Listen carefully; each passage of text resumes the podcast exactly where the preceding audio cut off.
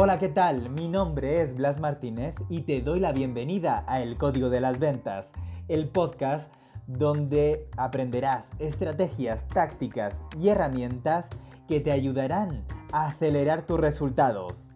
¡Comenzamos!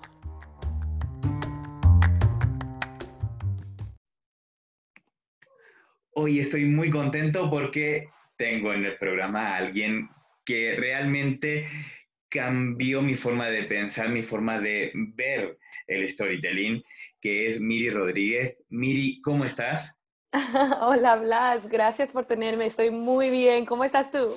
Muy bien, bienvenida a El Código de las Ventas, eh, que es como se llama el, podcast, donde queremos saber eh, cuáles son esas combinaciones que hay detrás combinaciones ganadoras de una estrategia de ventas ganadora. Y evidentemente yo creo que el storytelling tiene mucho que ver. Pero antes de hablar de storytelling, quiero hablar un poco de ti. ¿Quién es Miri Rodríguez? Porque podrías, eh, podría hacerte yo la presentación, pero me parece mucho más interesante que la puedas hacer tú. ¿Quién es Miri Rodríguez? Wow, bueno, esa pregunta no, no la teníamos este, programada, no creo que ninguna pregunta la teníamos, pero bueno, mira, soy muchas cosas. Soy mamá, soy esposa, soy amiga, soy hija, soy hermana, eh, ahorita tengo una responsabilidad muy grande, estoy en Microsoft lidiando este, todo lo que tiene que ver con las pasantías globales de Microsoft y ese trabajo se dio, de hecho, por mi trabajo que estaba ya haciendo y que sigo haciendo eh, de ser storyteller en Microsoft. Hemos em, entendido en la compañía que el storytelling ha causado un cambio muy íntimo de cultura en la compañía. O sea, ha sido mucho más que un mercadeo, que una comunicación, que una herramienta.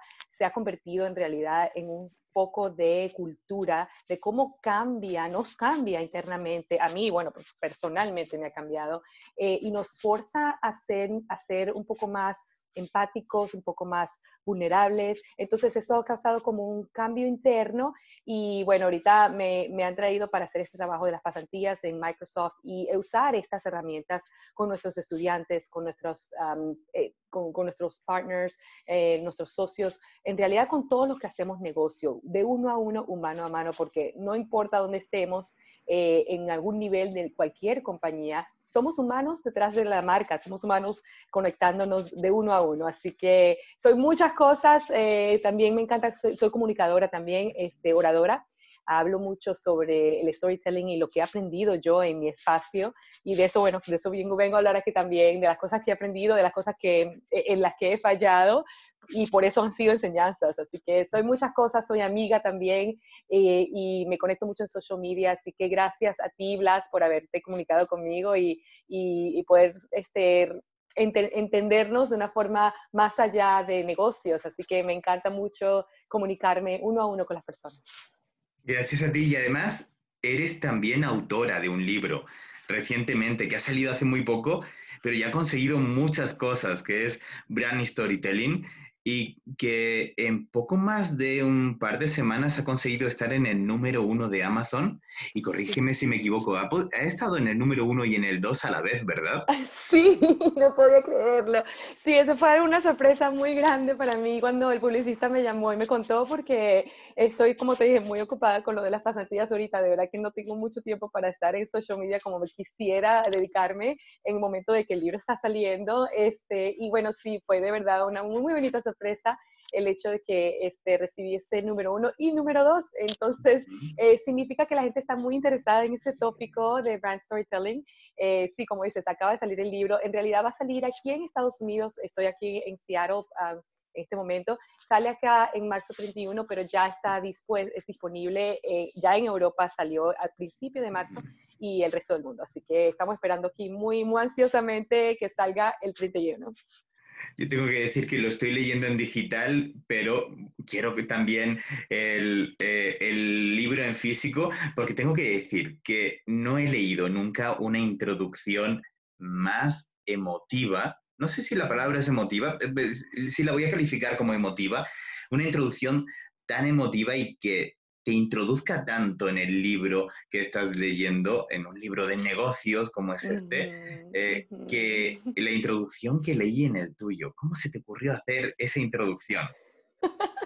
Bueno, mira, yo, este, no vas a creerme, yo escribí esa introducción en 10 minutos porque me faltó la introducción cuando sometí el, el, final. O sea, yo tenía al publicista, al publisher, tenía que mandarle todo a una cierta hora, ellos están en, en Londres, y era lo, o sea, ellos cierran como los, este, las, el, el, timeline, ¿no? De meter la información, y estaba yo en mi trabajo, ellos me llamaron me dicen, Miri, se te olvidó la introducción. Y yo, no puede ser. Había, o sea, eso escribes el libro y al final tienes como lo que se llaman eh, extras, ¿no? Entonces es la introducción, los acknowledgements, todo el, resto de las cosas, la, la, tabla de contenidos.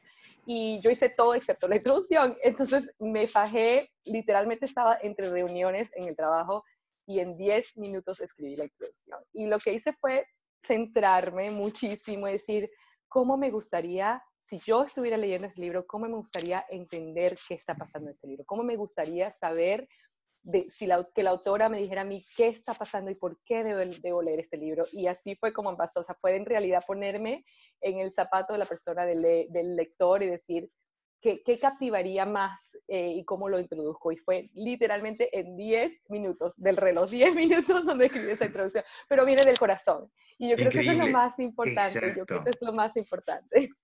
Creo que además resume mucho el, tanto la esencia del libro como de tu trabajo, que, que además también eh, tiene, eh, está puesto en el, en el subtítulo del libro, que eh, en, poner eh, al cliente, al consumidor en el corazón de la marca y creo que eso es importante, pero me estoy adelantando un poco porque estamos hablando de cómo ves tú el storytelling, pero creo que antes de, hablar de cómo ves tú el storytelling, me gustaría que nos dijeras qué es el storytelling, porque a lo mejor alguno de los oyentes del Código de las Ventas nos está escuchando hablar, ha oído mucho hablar de storytelling, pero no sabe qué es.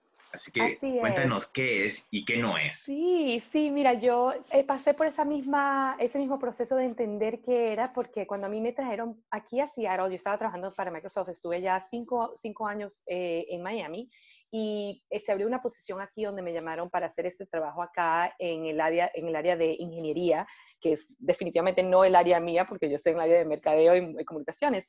Y ellos querían traer a una persona de esa, esa calidad de, de, comunicaciones eh, internas y externas, también de social media, para comenzar a, escribir estas historias, a, a, formar esas historias específicas tecnológicas de nuestra compañía. Y para mí fue algo muy increíble porque yo no sabía eh, cómo conectar estas dos cosas, la tecnología como tópico, que es eh, de sí se da eh, como solamente es algo muy, muy pleno y muy cerrado a lo que se, a lo que se llama el, corazón humano, ¿no?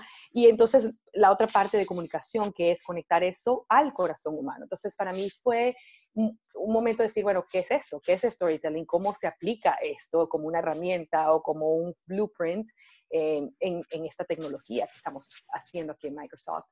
Y eh, en el momento estaba tomando un curso de Design Thinking mm. para, estaba terminando mi master's en Georgetown University y eh, mi proyecto vino a ser historias. Yo dije, bueno, le pregunté a mi profesor, digo, oye, ¿se puede prototipar historias? Y me dijo, sí, se puede prototipar cualquier cosa. Digo, bueno, perfecto, vamos a prototipar historias. Y por ese proceso de, de, prototipar historias que empieza con empatía, logré ver el storytelling muy diferente a lo que yo estaba buscando en términos de definición.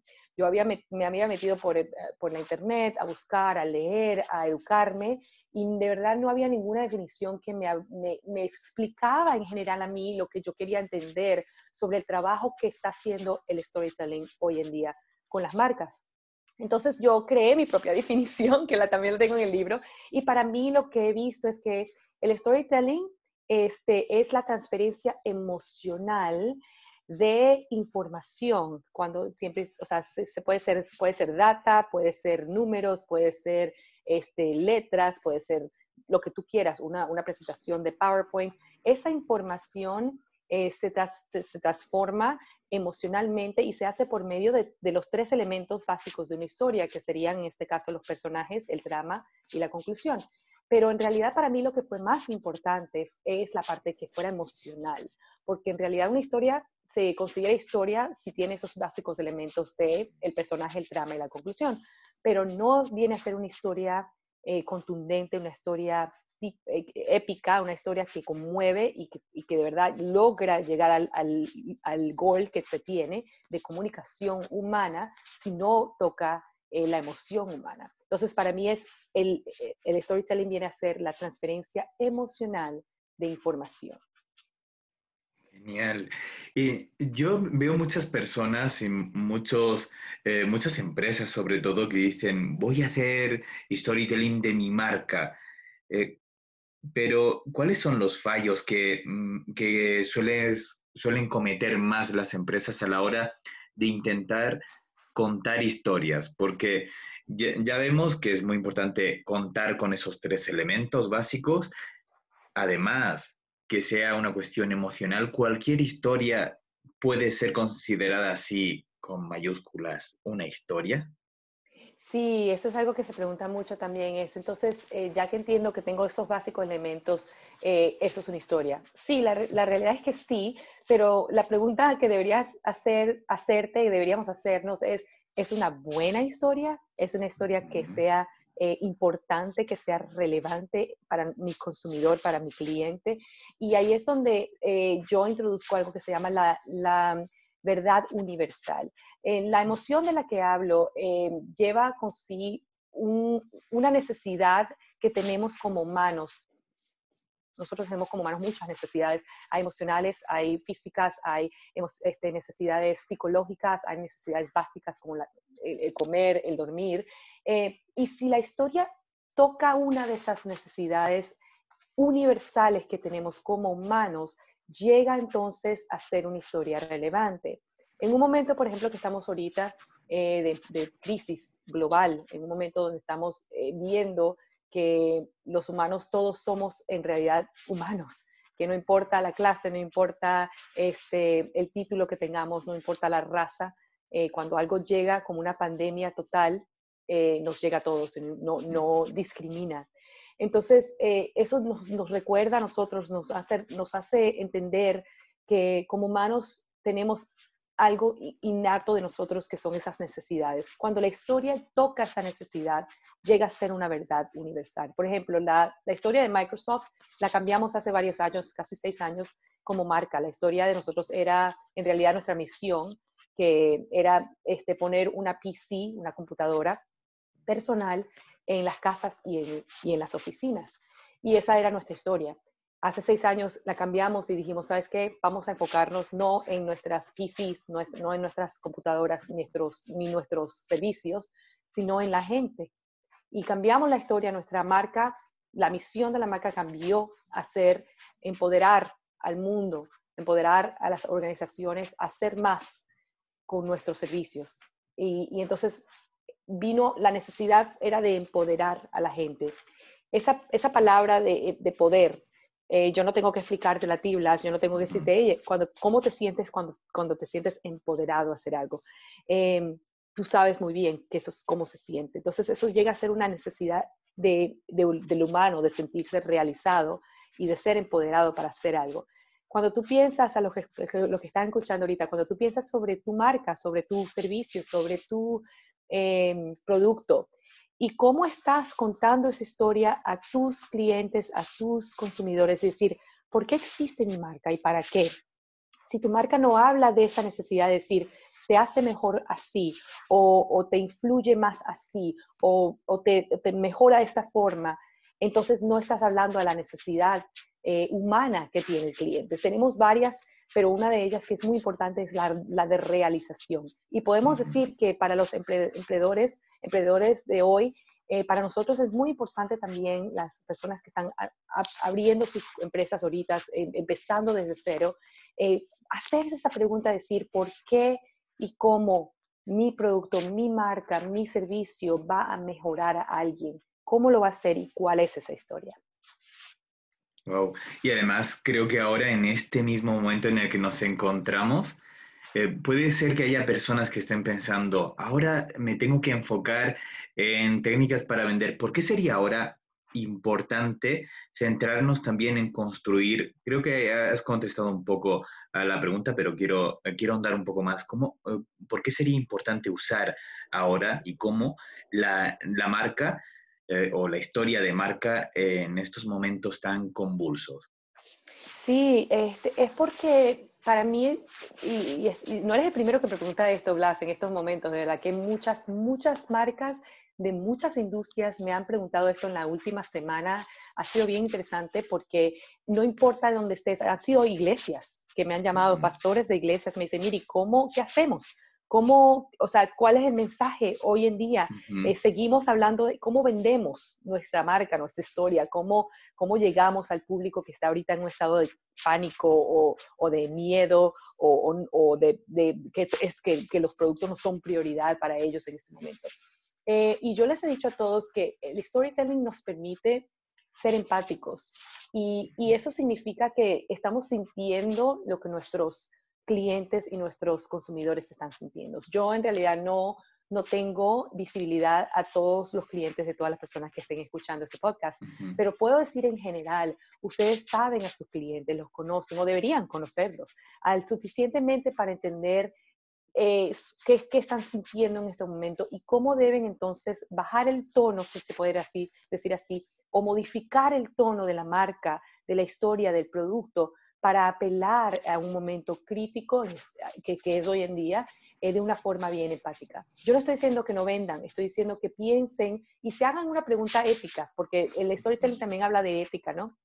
Este, háganse la pregunta, este producto y este servicio, cómo sirve en este momento y cómo ayuda a lo que está pasando, cómo ayuda de alguna forma psicológica, mental, física, más allá de, la venta, cómo ayuda a un momento tan crítico como este. Eh, he visto restaurantes, por ejemplo, marcas de restaurantes que, que ahorita lo que están haciendo es, dar eh, el almuerzo, aquí mismo abajo donde, donde vivo, el almuerzo gratis. Eh, y ellos están haciendo esto, diciendo, pasen por acá de 12 a las 2, eh, y el almuerzo es gratis y si pueden, continúen contribuyendo a nuestro restaurante. Entonces, wow, qué increíble que ellos tomaron la iniciativa de primero dar y entonces yo, wow, claro que ahora quiero comprarles la cena, ¿verdad? Porque se están, me están sirviendo. Entonces, es un restaurante, ellos viven de, del consumidor, pero están ahora dando. Entonces, ahí es donde yo digo, las ventas cambian o sea, nosotros los consumidores compramos cuando nos, nos, apegamos a una marca emocionalmente. ¿Qué está haciendo tu producto y tu marca hoy en el mercado para que tu em, cliente, que tu consumidor se apegue a tu marca emocionalmente y encuentre esa afinidad eh, em, emocional en la que pueda entonces decir, sabes qué, yo voy a comprar, voy a seguir apoyando, voy a seguir estimulando esta economía con esta marca porque sé que ellos van más allá del producto y de la venta. Genial, qué maravilla. Eh, estoy totalmente de acuerdo contigo. Creo que ahora la palabra ayuda eh, y el verbo ayudar es el, verbo que se debe conjugar junto al verbo vender. Creo que, eh, creo que las ventas ahora mismo, la venta de producto y servicio tiene que pasar a un segundo plano, siempre siendo importante, pero creo que lo más importante es ayudar. Y ahora, eh, ahora que ya hemos hablado de, qué es eh, el storytelling, de cómo usarlo, eh, yo sé que tú dices que todos somos storytellers, que todos somos contadores de historias, pero creo que la diferencia está en saber si somos buenos contadores de historias o no. ¿Qué requisitos debe cumplir alguien para ser un buen, más allá de los que ya hemos visto, de tener en cuenta los tres elementos básicos, de ser emocionales, cuáles son los requisitos que debe tener alguien para ser un buen contador de historias. Sí, sabes, algo que eh, soy muy apasionada sobre este tema porque aunque somos todos storytellers, para ser buenos storytellers eh, debemos mudarnos a la idea de ser no solamente storytellers, contadores, sino story designers, diseñadores de la historia. Eh, cuando esto surgió de storytelling en, el mercadeo, en las ventas, eh, como una palabra buzz, si se puede decir así, una palabra popular que se dio en el mercado, em, muchas personas eh, tomaron esa idea de storytelling y pensaron, ok, vamos a contar historias, vamos a contar historias. Pero no se dieron el tiempo, ni se han dado el tiempo de diseñarlas. Y allí es donde para mí fue muy importante cambiar esa, o sea, a mí nadie me enseñó, sino que yo tuve que empezar a hacerlas porque me, me dieron el trabajo y digo, bueno, que tengo que hacer historias, no sé qué, cómo empezar. Eh, y para mí usé ese, ese, modelo de design thinking, puede ser cualquier otro, pero en realidad no es nada más contarlas, sino diseñarlas. Vas a escuchar personas que te van a decir, oye, las historias se dicen y tienen que tener un héroe. No necesariamente, no tienen que haber un héroe. Eh, tú sabes mejor que nadie tu clientela, tus customers, tú sabes a quién apelas y cómo. Así que si no existe un héroe, no está bien. Oye, la historia necesita tener una conclusión. Quizás no, quizás la puedes dejar inconclusiva. Entonces, eh, la idea para mí fue, por eso me metí a prototipar historias, porque era probar qué funcionaba con mi audiencia, que era una audiencia muy especial. O sea, yo, mi audiencia es tecnológica, IT pros, y ellos son como audiencia, eh, de hecho, muy escépticos, muy, eh, les gusta el contenido de una forma muy directa, muy especial, y fue para mí un reto muy grande tener que apelar a esa audiencia con un toque humano, sabiendo que también ellos son muy científicos y muy matemáticos y les gustan las cosas eh, explicadas muy diferente a una historia, un cuento, ¿no? Este, de niños. Entonces, para mí, y para todos debería ser muy importante empezar con entender su audiencia, ese es el paso número uno, entender lo que necesita tu audiencia, primero, y segundo, eh, probar qué tipo de historias apelan. Hay muchas técnicas, hay muchas formas de, de, de diseñar una historia. Puedes empezar con el clímax de la historia, puedes empezar con la conclusión si quieres, hay muchas técnicas. Entonces, eso se trata de diseñar de probar que, este, que funciona en el mercado y si no funciona, vuelve otra vez, vuelve otra vez. O sea, date el tiempo de diseñar la historia que mejor apela a tu audiencia. Qué maravilla. Y ahora entrando a otra batería de preguntas, ¿qué libro de emprendimiento has, o, de emprendimiento que, o que no sea de emprendimiento, pero que tú lo utilices para eso, has regalado más? Ah, que no, ¿sabes? No me, nunca me habían preguntado cuál es regalado más. Qué buena, buena pregunta. Eh, normalmente se, pregunta cuál es, eh, tu favorito y demás, pero yo, considero que, que realmente el que se considera como favorito es el que realmente regalas a alguien más, el que eh, haces que se extienda. Es verdad. Entonces, cuéntame, ¿cuál, es el que más se ha regalado? Wow, qué chévere. Y me encanta cómo pusiste esa, propusiste esa pregunta. Eh, bueno, de hecho, hoy, en, hoy mismo eh, en el Twitter puse el libro que quería ah, regalar virtualmente a la gente. Em, se llama The Purpose Driven Life, está también en español, la vida con, Una vida con propósito. Y no es de emprendimiento, pero sí es. Es, una, es un libro que habla sobre el hecho de que todos acá estamos Estamos en la tierra por un propósito más grande de lo que pensamos y lo que creemos. Y para los emprendedores específicamente, por, por ser emprendedores, porque ellos tienen una magia, eh, piensan diferente, piensan futurísticamente, no se, no se aferran a, a, sistemas o a reglas, eh, quieren hacer algo nuevo, son innovadores. Eh, por eso mismo este libro creo que les ayudaría porque es como un manual de decir, tengo unos talentos, tengo algo, tengo una personalidad, nací así, nací aquí, eh, soy así, y esta mezcla, este DNA de, persona, de personaje que soy, está hecho para algo más allá de lo que pienso. Entonces, ¿qué es? Y eso va muy, muy en conjunto a, emprender una, una compañía, a empezar una compañía, un negocio, porque eh, eso viene de ese mismo corazón de de explorar algo nuevo, de, innovar algo, de crecer algo em, y, de, este, no sé, disrupt, o sea, cambiar algo. Entonces, em, este libro es muy bueno porque habla sobre eso, nos, nos ayuda como a, es como un manual y nos ayuda como a escribir ese tipo de cosas muy metódicamente de las cosas, a quiénes somos, qué nos gusta, qué no, ah, y al final dándonos esa, esa directriz a el por qué somos de esta forma y para qué somos de esta forma y con qué propósito. Para mí fue muy importante, este libro lo leí hace muchos años, eh, de hecho hace más de 15 años, y lo he regalado mucho a mis mentor, a mentees, a los que, los que vienen a mí para mentoría. Eh, lo he regalado mucho a personas a quien respeto mucho, eh, que son en realidad mayores que yo, porque para mí ha sido muy importante tener ese, ese recuerdo constante de que más allá de un trabajo, más, más allá de un producto, más allá de una compañía, estamos acá por algo mucho más grande. Hay un propósito mucho más grande por, por estar acá, tuyo y mío. Y es bonito cuando se descubre porque entonces cuando pasan cosas como estas y la compañía no se da, si hay una crisis global económica que es, es muy contundente en este momento, que pueda pasar por lo que está pasando. O sea, cuando, cuando se, no se da lo que emprendemos, cómo nos define eso o cómo no nos define y cuál es el propósito. Entonces, esto creo que nos va a ayudar a todos. Eh, incito a que lo lean. Está en muchos lenguajes, en español también. Una vida con propósito de Rick Warren. Eh, está, está también Audible también. Hay muchas, muchas formas de leer el libro, así que lo recomiendo muchísimo. pondré el enlace eh, en la descripción para que, eh, para que todo el mundo pueda ir a Amazon a adquirirlo, yo el primero. Listo. Y sabes qué, y si alguien, por favor, si están escuchando eso, si alguien no puede en este momento comprarse su libro, por favor, conéctense, perdón, conéctense conmigo, se los regalaré. Me importa muchísimo que lo lean.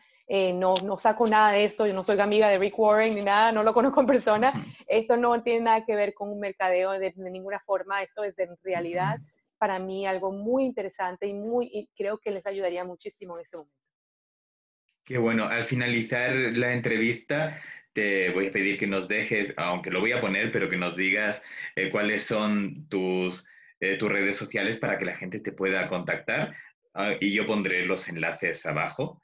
Los eh, y porque sí es importante, que, creo que es importante que en este momento la gente pueda tener ese, ese por qué, ese para qué, sepa cuál es su propósito, su misión, que además va muy de la mano de, lo que hablábamos del storytelling. Así es, así es. Me interesa mucho. Y tú decías hace un momento que mucha gente te pregunta si, eh, eh, si la historia tiene que tener un héroe. Y yo creo que te lo preguntan porque estamos acostumbrados a que las historias eh, no solo tengan un héroe, sino que tengan un final feliz, que todo vaya bien. Incluso las historias de marca, que sean historias de éxitos. Pero yo sé que las historias de emprendimiento todas tienen ese camino por el desierto, que tienen todos, sobre todo la, la, historia típica del héroe. Así que a mí me gustaría preguntarte si tú tienes algún fracaso favorito. Ah, wow, eh, Blas, qué buena pregunta, qué buena pregunta. Eh, mira, yo te voy a decir algo, em, tengo muchos fracasos favoritos, en realidad todos para mí han sido una enseñanza que en el momento dolió, en el momento mm, eh, me tocó el ego, me tocó todo y después, muy rápidamente después de eso, para mí fue inmediatamente entender de ahí estamos hablando del propósito, el propósito de verdad de lo que estaba pasando. Una de esas cosas fue, yo estaba trabajando para Motorola em, y en ese momento estuve ahí un par de años y yo no quería entrar en tech. Esa fue la primera compañía cuando yo entré en tech.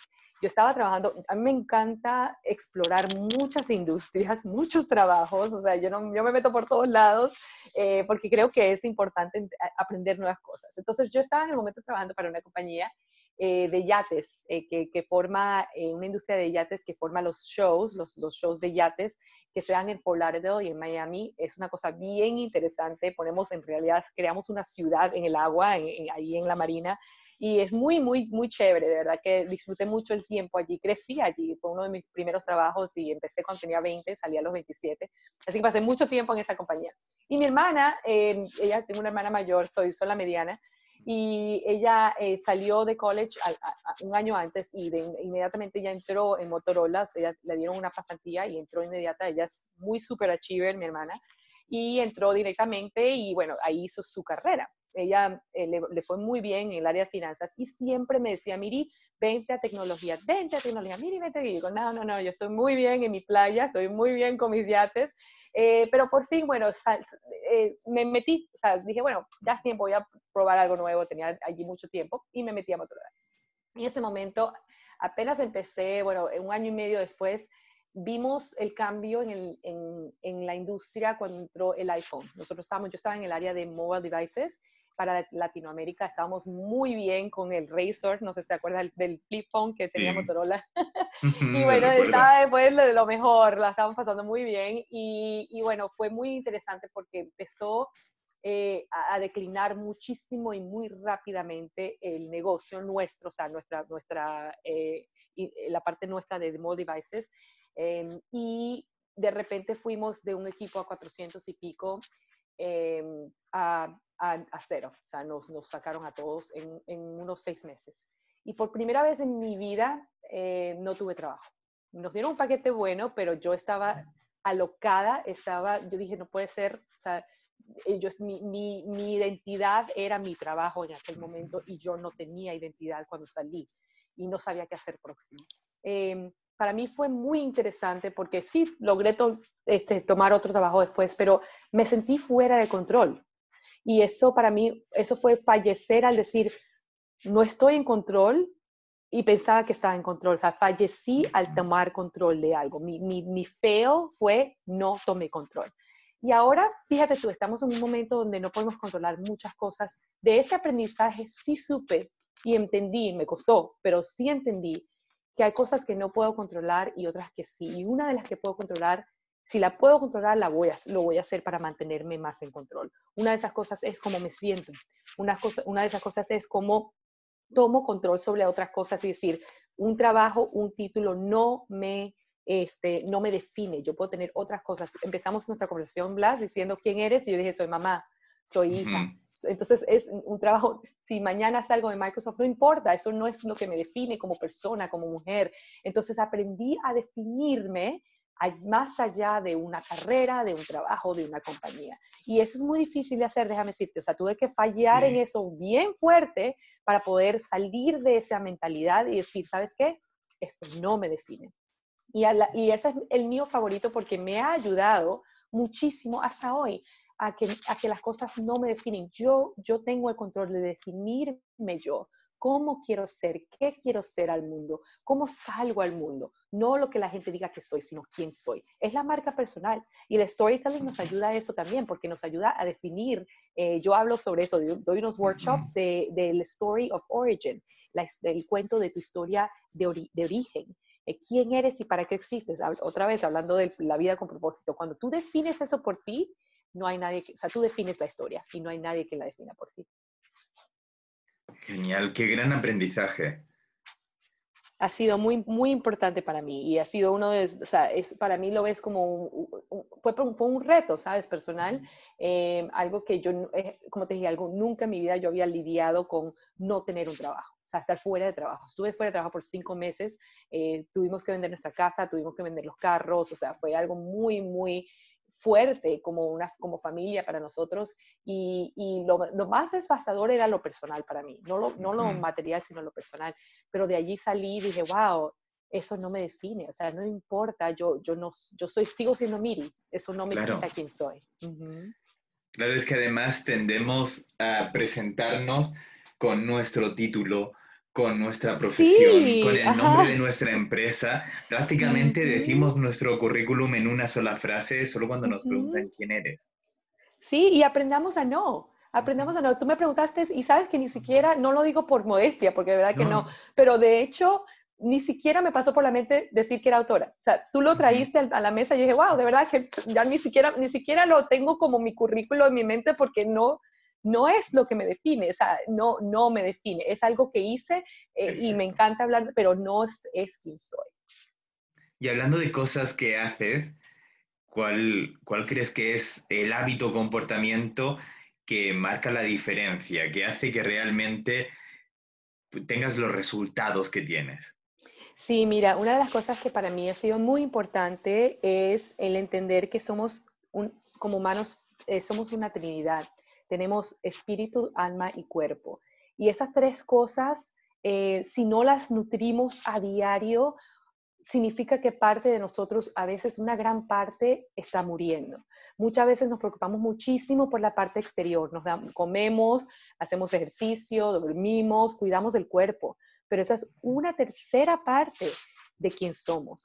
Eh, y para mí es muy importante nutrir esas tres partes a diario. Estoy nutriendo mis emociones, estoy nutriendo mi espíritu, estoy nutriendo mi cuerpo. así como como tres veces, cuatro veces al día y me echo una chuchería, también tengo que meter una chuchería a mi alma y meter una chuchería a mi espíritu y, nutrir esa parte. Y eso para mí es, algo que tiene que crearse como un hábito, no viene a ser fácil, pero he, notado muchísimo, Blas, en mi carrera, con la gente con quien me rodeo, y, es, o sea, eh, lo puedo ver, es muy palpable cuando una persona no está nutrida en esas dos otras áreas que no vemos, eh, la persona es casi un zombie, ¿sabes? Y no hay, no hay depth, o sea, no hay, no hay corazón, eh, no hay pasión, no hay propósito, eh, son como zombies, están, se ven muy bien por afuera. Tengo muchas personas que conozco que, conozco que se ven muy bien por afuera y por dentro no. Entonces, para mí ha sido muy importante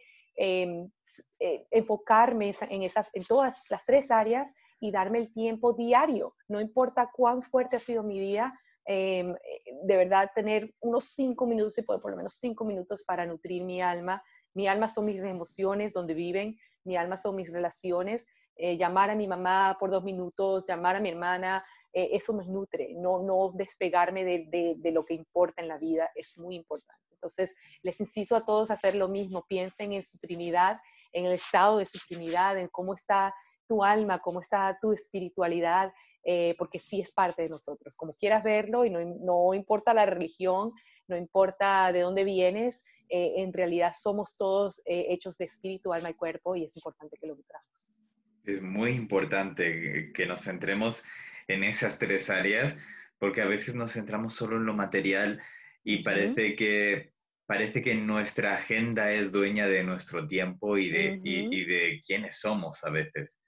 Así que sí es muy importante, eh, aunque sabemos, como has dicho antes, con, con, ese gran aprendizaje, que no podemos controlarlo todo, también, sí es importante tomar el control de, de nuestra agenda y, y, dedicar tiempo a esas cosas que no suelen verse. Y a la final, si nos preguntamos qué importa más en la vida, cuando ya estemos viejitos o cuando sea nuestro último momento de, de vida, ¿no? Oye, me importó más tener las uñas arregladas y el pelo arreglado, el tiempo que di a eso, que a mis hijos que estaban en mi casa eh, solos o estaban jugando un videojuego y, no, y ya crecieron. Entonces, es, es, en realidad priorizar lo que es importante en la vida. No digo que lo otro no es importante, como dije, eh, somos los tres y es, a mí me encanta hacerme las uñas, me encanta arreglarme mi pelo, eh, pero también sé que es importante. He llegado, por ejemplo, de algunos viajes y, eh, si llego acá y tengo dos días para pasar con mis hijos, no voy a pasarme tres horas en el spa si tengo esas tres horas para estar con mis hijos. Entonces, es el equilibrio que tenemos que tener eh, en pensar qué es importante y cómo lo logramos. Eh, cada uno somos dueños de nuestro tiempo. Tenemos 24 horas al día que nos regalan Dios, el universo nos regala todos los días. Si nos despertamos, tenemos ese regalo que no, no sabemos si viene mañana. Entonces, ¿qué hacemos con eso? ¿Qué hacemos con eso? ¿Cómo, cómo lo, lo, invertimos para el futuro en vez de gastarlo? ¿no? Es muy importante hacer esas preguntas y, y, asegurarnos de que nuestro espíritu, nuestra alma y nuestro cuerpo estén plenos en estos momentos. Qué maravilla. Y hablando de cosas importantes, ya has mencionado incluso cuando llegue ese último momento de vida. Y te quería preguntar precisamente por eso, si, si quisieras o si pudieras dejar solo un mensaje al mundo a tu familia, a tus amigos o a cualquier otra persona que lo pueda escuchar, pero solo pudieras dejar un mensaje al mundo, ¿cuál sería ese, tu mensaje? Mi mensaje sería que vean su tiempo, su calendario y, y su em, cuenta bancaria. Esas dos cosas siempre te van a decir qué es más importante para ti. Puedes mentirle a todo el mundo, decir que amas a tu familia, decir que amas a tu esposo, decir que amas a tu esposa, a tu mamá. Si no estás llamando a tu mamá, si no estás mandándole regalos a tu mamá, si tu banco, si tu, si tu estado financiero y tu estado eh, de tiempo no dice, no, no hay inversión de eso, a lo que tú dices es lo más importante, no lo es. Entonces, tómate el tiempo de ver esas dos cosas y si no están esas cosas alineadas a tus valores, alínealas, porque vas a perder mucho tiempo, vas a pasar mucho tiempo eh, perdido en las cosas que no importan para ti. Crea tus valores personales, no que la sociedad te los dé, ni que la religión te lo dé, ni que la cultura te lo dé. Crea tus valores personales tú y vive con esos valores tuyos que tú has creado para tu vida. Alinea tu vida a esos valores, que nadie más imponga quién eres y cómo eres y cómo debes vivir. Esos valores son tuyos y a la final cuando sea tu último, tu, último día de vida, tú puedes mirar y decir, viví de acuerdo a mis valores y no tengo ningún remordimiento de nada porque viví de acuerdo a como quise vivir. Qué maravilla. Y por último, para terminar, si eh, me gustaría que me contestaras, o más bien que, que me dijeras, cuál sería la pregunta que no te he hecho que te hubiera gustado que te hiciera. Me, me, hiciste muchas preguntas muy buenas, así que gracias. Eh, una de las cosas que me hubiera, me hubiera gustado hablar es de la comida que como. Me encanta hablar de comida. y siempre creo que cuando hablamos de comida eh, se da un poquito más de lo personal, de qué de que nos gusta y qué y que no y por qué. Este, una pregunta siempre de comida es, eh, logra dar una, no sé, una, una clave más de la, persona, la personalidad con quien estás hablando. Entonces, para mí, este, yo diría que a mí me encanta la comida asiática, me gusta la comida de sushi, la comida de taiwanés, eh, me encanta la comida taiwanés. Y aquí en Seattle se da mucho ese tipo de comida, se da mucho, es muy rico. En Miami no se da tanto porque somos muy latinos y muy poco, pero aquí estoy disfrutando muchísimo de esa comida taiwanés eh, y de la comida este, japonesa también. Cuando estuve en Japón me encantó muchísimo porque el sushi es muy diferente allá también eh, y se sirve diferente, se, se come con las manos, se come muy diferente y me encanta porque especialmente como lo dijiste tú, la comida nos trae eh, como una cultura, nos, nos, nos une, ¿no? Y aprender nuevas culturas sobre, sobre un plato, sobre una comida, aprender a comer algo de la forma como lo hacen eh, y lo han hecho por muchas, muchas generaciones. Me encanta aprender eso y e, e, me encanta, como viajo mucho, me encanta meterme en los lugares locales y aprender cómo se come la comida en ese lugar. Así que comida es algo que un tópico que siempre me va, me va a gustar mucho hablar de eso. ¿Y cocinar? ¿Te gusta cocinar? Sí, bueno. ¿Cuál es el plato que, eh, que más te, te, gusta cocinar, que más disfrutas a la hora de hacerlo? Bueno, me encanta, yo, yo, ¿sabes? yo cocino comida venezolana.